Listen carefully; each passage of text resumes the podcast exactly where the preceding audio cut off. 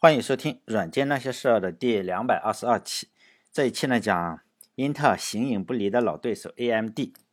然后也是好多天没有更新了嘛，并不是说有些人留言说是不是放弃了，其实是主要是过春节嘛，又加上现在的肺炎比较严重，做电台这种小事呢，实在是不值得一提，是吧？优先级也并没有那么高。希望大家都是平安一点嘛，也不要天天看到新闻以为没有事了，然后就跑出去。要热爱自己的生命嘛，不要像呃某些虎逼一样，是吧？对自己的生命是非常的漠视。这种人呢，最好是离他远一点，因为呢，不热爱自己生命的人，一般情况下也是不热爱别人的生命。呃，这个这句话并不是我说的啊，是苏轼就说了，呃，是吧？大大诗人苏轼，苏轼他有个朋友叫张敦嘛。如果大家了解历史的话，应该一听这个呃张敦就应该知道这个人非常出名。嗯，把他的名字输入到维基百科或者谷歌里啊，就有很多的资料。他是北宋的时候是嗯新新党跟旧党之争嘛，他是 C 位是吧？就特别重要的一个人。只要介绍他呢，几乎一定会介绍到我下面要讲的这个事情，就是呃，就好像是我们一讲到司马光的话，而不是想到《资治通鉴》，而是想到他砸缸。一讲到张敦呢，实际上。他做的很多事情大家都忘掉了，但是呢，这件事情一直被记载下来。就是他跟苏轼呢去终南山去玩，呃，可能像我们现在一样嘛。我们去一个旅游景点的话，咱们中国人不是喜欢写一个“哎，到此一游”是吧？他们也是这个样子，就写“到此一游”。但是他们是比较有文化嘛，然后要写一个诗，毕竟呃，人家都是这个呃那个诗人是吧？然后他就和苏苏轼说：“我们一起到前面这个悬崖上呀，去题个诗怎么样？”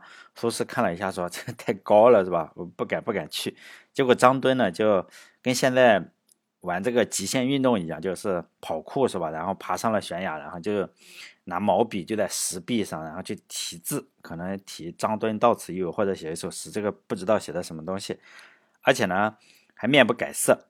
苏轼呢，当然并没有佩服他。像我们的话，就会觉得太太厉害了。但苏轼并没有佩服他，就说呢：“你这个将来啊，一定会杀人，因为你连自己的生命都不爱惜的话，你肯定不会爱惜别人的生命，就这个样子。”实际上呢，呃，被苏轼说中了，是吧？张敦后来确实是比较没有人性的。他后来是当了首相，呃，也可以叫尚书，在北宋的话叫尚书什么门下什么，呃。基本上是皇帝是老大的话，他就是老二。在在位期间呢，他创立了是中国最早的这个言论审查机构之一吧，就官方的言论审查机构。可能每每个朝代都有，但是呢，他确实是做的比较过火的。就是说呢，只要有人说他不喜欢的话，就就让删帖子。当时可能不是删帖子，而是呃做点其他什么事情哈，比如说让人家的脑袋搬家这个样子。结结果呢，就导致整个的朝廷没有人敢讲话。没没有人敢讲真话，而不是没有人敢讲他不喜欢听的话，而且呢，他把这套整个的言论机制啊，然后搬到了内宫，就是皇帝的后宫啊，就是导致宫女啊，包括皇后也不敢乱说话。当时呢，是有一个皇后，好像是孟，姓孟的一个皇后，然后可能就是背地里说了一些呃不高兴的话，是吧？可能传到他的耳朵里，他当时呢就把这个。皇后就能换掉，这个这个人是这真的很厉害。他换另外一个姓，好像是换了一个叫刘皇后的。当然，皇也有可能是皇帝本人想换，是吧？换个年轻的，这这都是有可能的。呃，总之呢，呃，这个故事就说呢，你你不要跟那些连自己都不热爱的人去，连自己的生命都不热爱的人去朋友，是吧？比如说现在还要你去喝酒，然后呢，你你如果不去喝酒的话，他说你是不是不够哥们，是吧？当然，他这个。张敦的下场呢，并不是很好，毕竟他天天做这个言论审查呀。他杀别人的话，实际上人家会特别的恨他，因此他一旦失势，就是说下场并没有好到哪里去哈。大家如果有兴趣的话，可以去搜搜嘛，反正现在上网也比较方便，叫张敦。接下来呢，就讲这个 IT 的故事了。就是如果大家关注呃 CPU 市场的话，就知道这个世界上有两家最主要的这个呃 CPU 的生产厂商。呃，就是 A M D 和英特尔。当当年的话，就是我上学的时候啊，呃，是三家是吧？一家是英特尔，一家是 A M D，还有一家是台湾的这个威盛。威盛它也出 C P U，就叫威盛 C P U。但现在威盛是不行了。当年威盛不仅仅出 C P U，它还出咱们这个主板上，呃，主板上是有南桥跟北桥的。这个威盛是最厉害的。比英特尔还要厉害。就在两千年左右的时候，或者两千年之后的几年，就是威盛一直是老大，比英特尔要厉害，AMD 更不用讲了。当时，呃，大概占百分之五十以上，大家都用这个威威盛的这个芯片组。但这期这一期我们不去讲这个威盛，现在威盛是嗯不太好了，而是主要讲 AMD 一家和这个英特尔形影不离的公司。最近呢，AMD 是有一点要把这个英特尔打趴下的样子。实际上呢，AMD 好几次都在某一些方面都超过了英特尔。在我的记忆之中，英特尔就是说，AMD 比英特尔早早一点点时间，就是说那时候大家都抢一个，就是过一季。呃，比如说那时候，呃，我买这个 CPU，比如说我买赛扬的哈，呃，然后买买什么的都是一 G 以下，大家都抢这个一 G，虽然你超过一 G 没什么用。呃，以现在的眼光来看，好像没什么用，但当时特别都去抢这个点。呃，最最早的呢是 AMD，AMD 啊，早一点点时间把这个 CPU 的速度一下子就超过了一 G。呃，还有的是一个它早一点点，呃，把这个六十四位的 CPU，实际上现在我们都叫 AMD 六四，为什么呢？因为 AMD 呃先出的这个，但是后来的话，英特尔又又反超了嘛，它的双核确实很厉害。呃，最初的时候是英特尔有一段时间是，呃，大家都喜欢调调侃他说用胶水粘起来的双核嘛，呃，但后来还是比较厉害。但是我还是还有最近的话就是，呃，英特尔呃那个 AMD 好像又比较厉害了哈，好像是市场份额超过了百分之五十。哎，我看这个报道不知道真假。虽然我也没什么证据哈，但是我觉得英特尔还是会超过 AMD，因为 AMD 是没有工厂的，英特尔实际上它有自己的工厂，并且它的呃工艺是比较先进。但是在我的印象中啊哈，英特尔实际上是一直比 AMD 强一点。呃，其实我对 AMD 也是有一点好感的，有点感觉哈。当年买电脑自己组装的话，我我的呃一台 CPU 啊，就是 AMD，AMD 当时是有。我是说，我那个年代是有两个型号，一个是独龙，一个是速龙，就是那时候还很纯洁嘛，不知道独龙这个词还有另外的意思。我第一感觉呢，就是呃，AMD 当时啊就超频会比较好，然后速度呢会会呃便宜，价格会比较便宜，所以呢这一期就讲讲它，就和英特尔是一模一样的，AMD 也是仙童公司的员工出去办的，就是这个公司啊是这个仙童公司。一样的，更相同的是，AMD 也是八个人，因为那个英特尔是八叛徒嘛，实际上 AMD 也是先从出去的八个人，只是呢，这八个人不如英英特尔的那么出名。最出名的就是 AMD 最出名的呢，就是他的仙童半导体销售部的主任叫桑德斯 Jerry Sanders，他是在一九六九年的时候，好像是一九六九年五月，大家可以去查一下啊，我。没有特别去查，他和七位这个员工去创办了 AMD 公司，实际上和英特尔差不多，就算相差半年左右，和英特尔差不多时间创办的。但是呢，AMD 整个的历史实际上是要比英特尔要坎坷很多。是这个杰瑞桑德斯呢，他有个外号叫硅谷牛仔，就说他声音非常的大，然后性格非常的刚烈。呃，现在咱们这里不经常有句话叫生死看淡，不服就干嘛。他在一九六九年五月创办 AMD 的时候，他就一直是，一直是这个呃，他他没有说，哎，我我过几年就不当 CEO，了他一直当，当到了什么时候呢？当到了三十年，当了三十年，在二零二零零二年左右的时候，他退休了。当谈到创业史的时候，他说了一句很出名的话，这如果大家了解的话，应该知道，他说英特尔只花了五分钟时间，这个我也讲了啊，就筹了五百万美元，他呢？就他办 AMD 的时候，他花了五百万分钟，只筹了五万美金。这句话可能可能有点夸大，也许没有夸大，因为当时 AMD 确实非常非常痛苦。呃，看 AMD 的传记的话，哎，数据是有人说是五万美金，有人说是十万美金，但是肯定是不多，不像是英特尔有那么多钱，反正确实是不多，就没有人给他钱。最后呢？是谁帮忙呢？就是英特尔，英特尔这两个人，因为都是同事嘛，是吧？都在同一个公司，英特尔这两个人帮他背书嘛，就是用信用背书，才筹到了一点钱。所以，AMD 和英特尔在绝大部分的时间里都是相当的友好，而且呢，那个呃，英特尔也愿意帮助 AMD，让自己有个竞争对手，看起来不像是垄断，是吧？在一九八二年的时候，就一件很出名的事情，就英特尔要把这个八零八六。芯片，然后授权给这个 AMD 公司，然后 AMD 公司才是有机会，是吧？有机会，然后跟这个英特尔去竞争。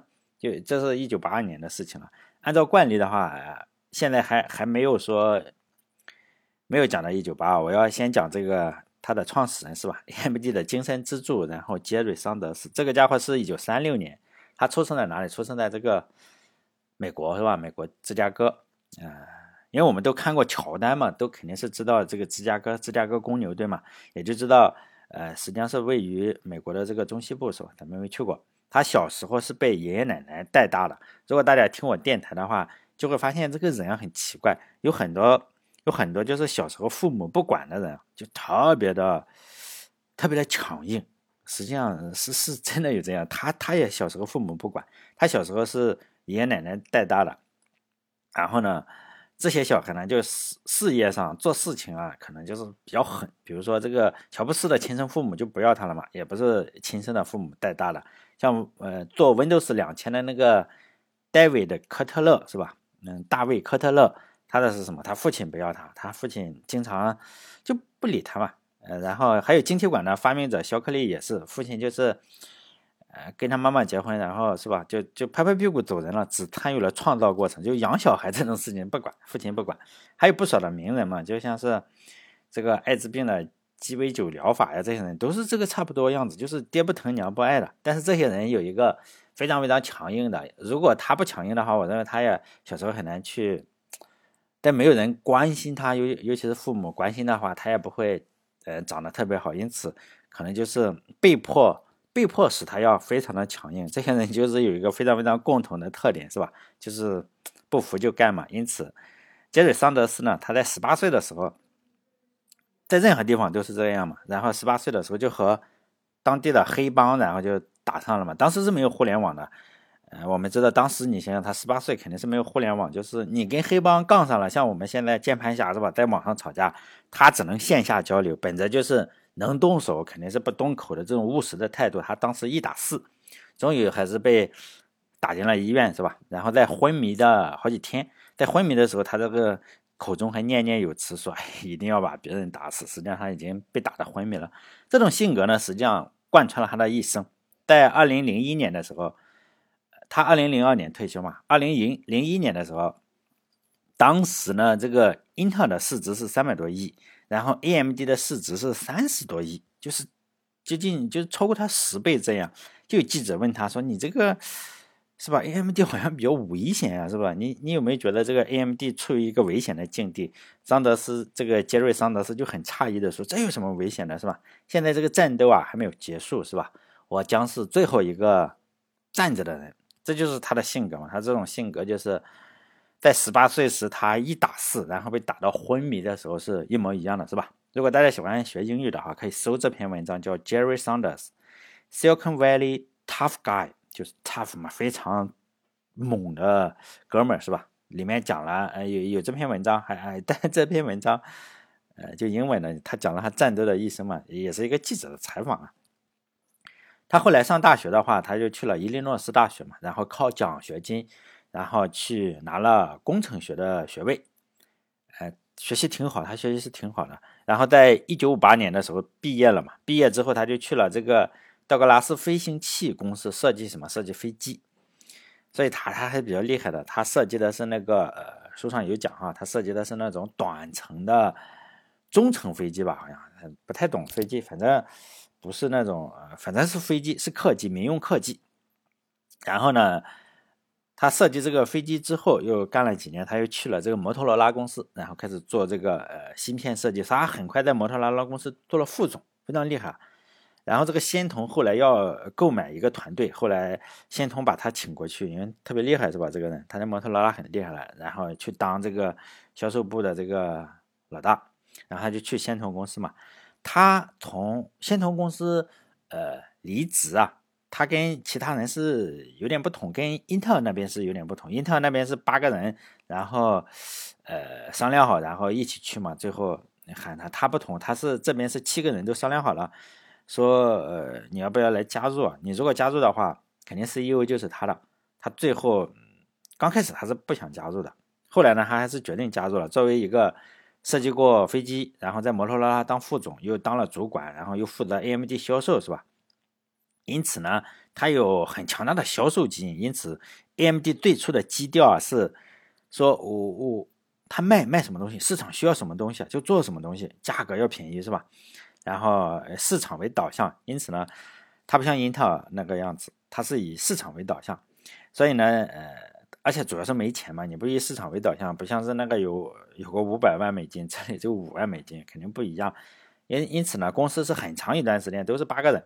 公司的注册地点就是他们一个公司，呃，他们八个人中的其中一个叫做 John Kerry，呃，他是呃，我从这个网上搜了一下，这个人在二零一七年的时候已经去世了。他一直在 AMD 工作，是 AMD 呃一个非常重要的人物。注册地点呢，就是他家里，他客厅里。因此呢，他八个人每天要在他家里客厅里去办公，因为他们只有五万美金，所有呃所有的报酬就是说可以订比萨饼。保证肯定这八个人是饿不死的哈，五万美金可以吃好久，但是钱是没有的。他们八个人是不拿工资的，每个人都有股份，就这样非常艰难的起步了。呃，以前我们讲的话都是讲，哎，哪个公司在车库里啊做什么东西？实际上 AMD 更惨，他连车库都没有。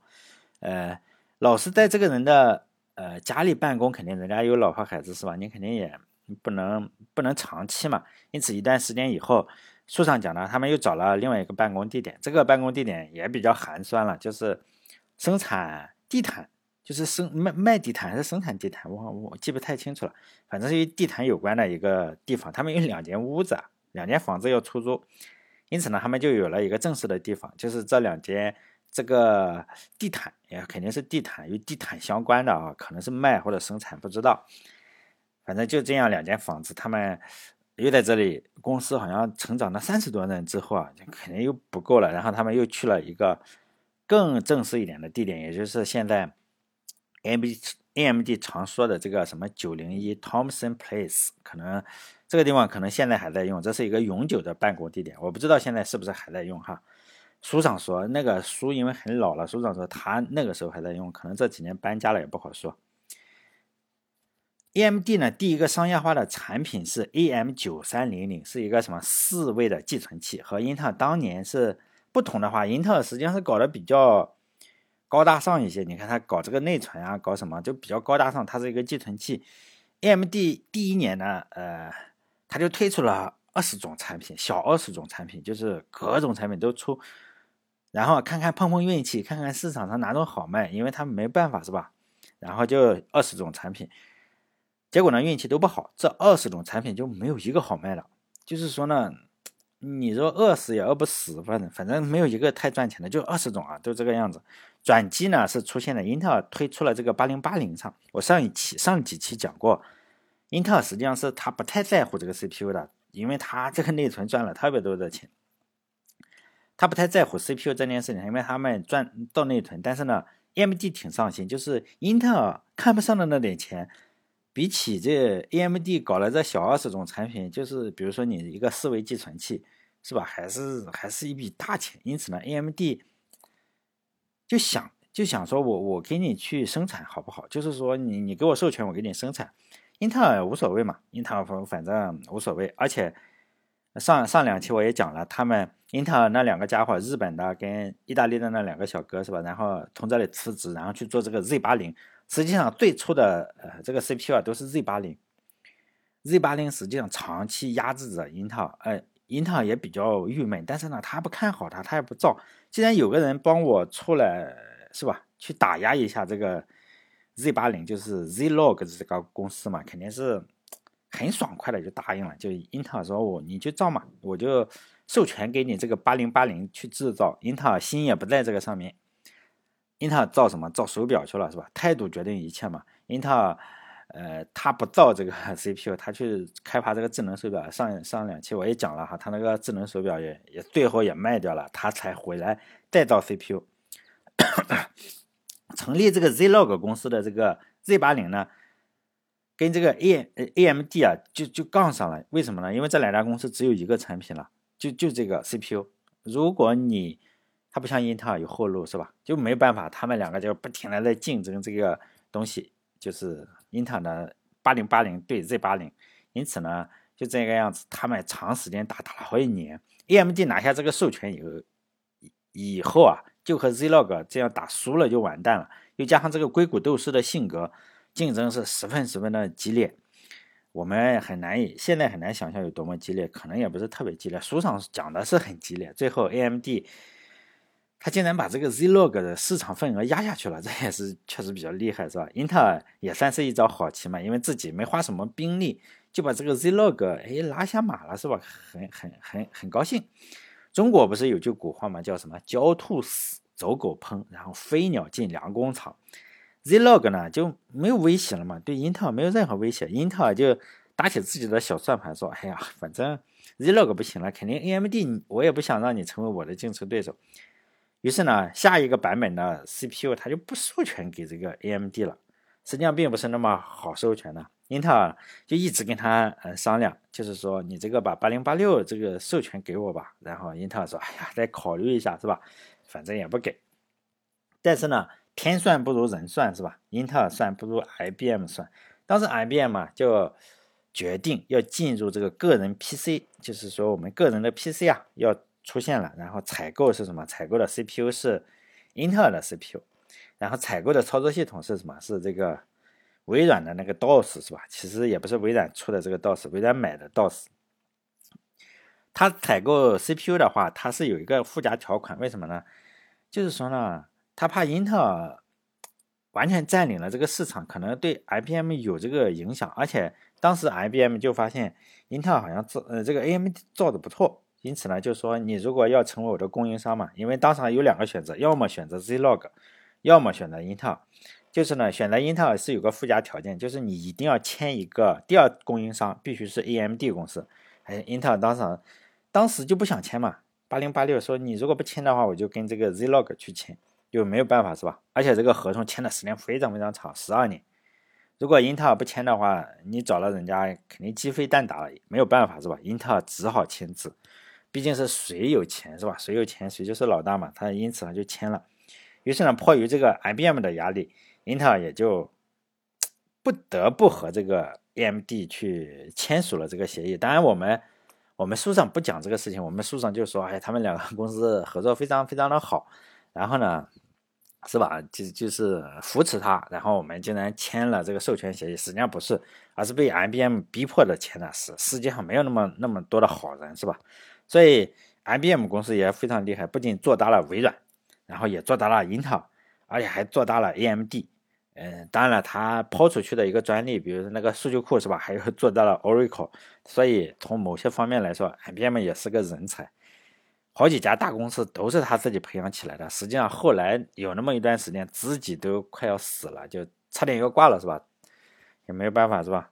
其他的几个公司都超过了他，微软超过了他，英特尔超过了他，就这个样子。但接下去的几期呢，不讲不只讲，因为时时间线呢，因为我是按照时间线去讲嘛，时间线现在大概讲到了就是一九八零年左右了哈。一九八零年之后，实际上 AMD 很难说它是主角。实际上它确实不是主角，因此呢，我只能在讲，就是英特尔的，英特尔是主角，英特尔一直是主角。英特尔的时候一直就是说期间穿插去讲 AMD，因为 AMD 也确实很重要，但是我们也不可否认的是，它实际上是长时间被英特尔打压的是比较惨，但嗯。英特尔，我认为很多时候啊，他如果想想完全摧毁它的话，是非常非常有可能的。他就是故意的，故意的呢，留他一口气。因为如果 AMD 都死了的话，也有可能，呃，这个美国可能就会告这个英特尔这个垄断，是吧？我这也是我个人猜的。但实际上你会看到，英特尔就挤牙膏嘛。当 AMD 出一个很很好的东西，将来我会去讲，AMD 出一个 K 五，哎呀，性能非常好的时候。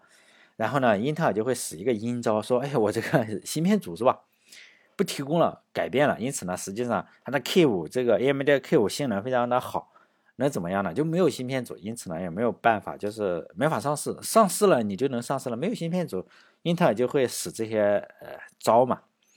你当你出现一个新的之后啊，哎，那个英特尔有很多的技术储备，我们就说的挤牙膏嘛。”然后你出一点，我出一点；你出一点，我出一点。但是我价格还一直比你贵。当然最近好像是一屁股坐到牙膏上了，是吧？你也没办法，最近 确实被 AMD 啊搞的是比较惨，所以呢以后不会专门再讲这个 AMD，就是主线还是 Intel，AMD 就是在其中呃不停的讲一点哈。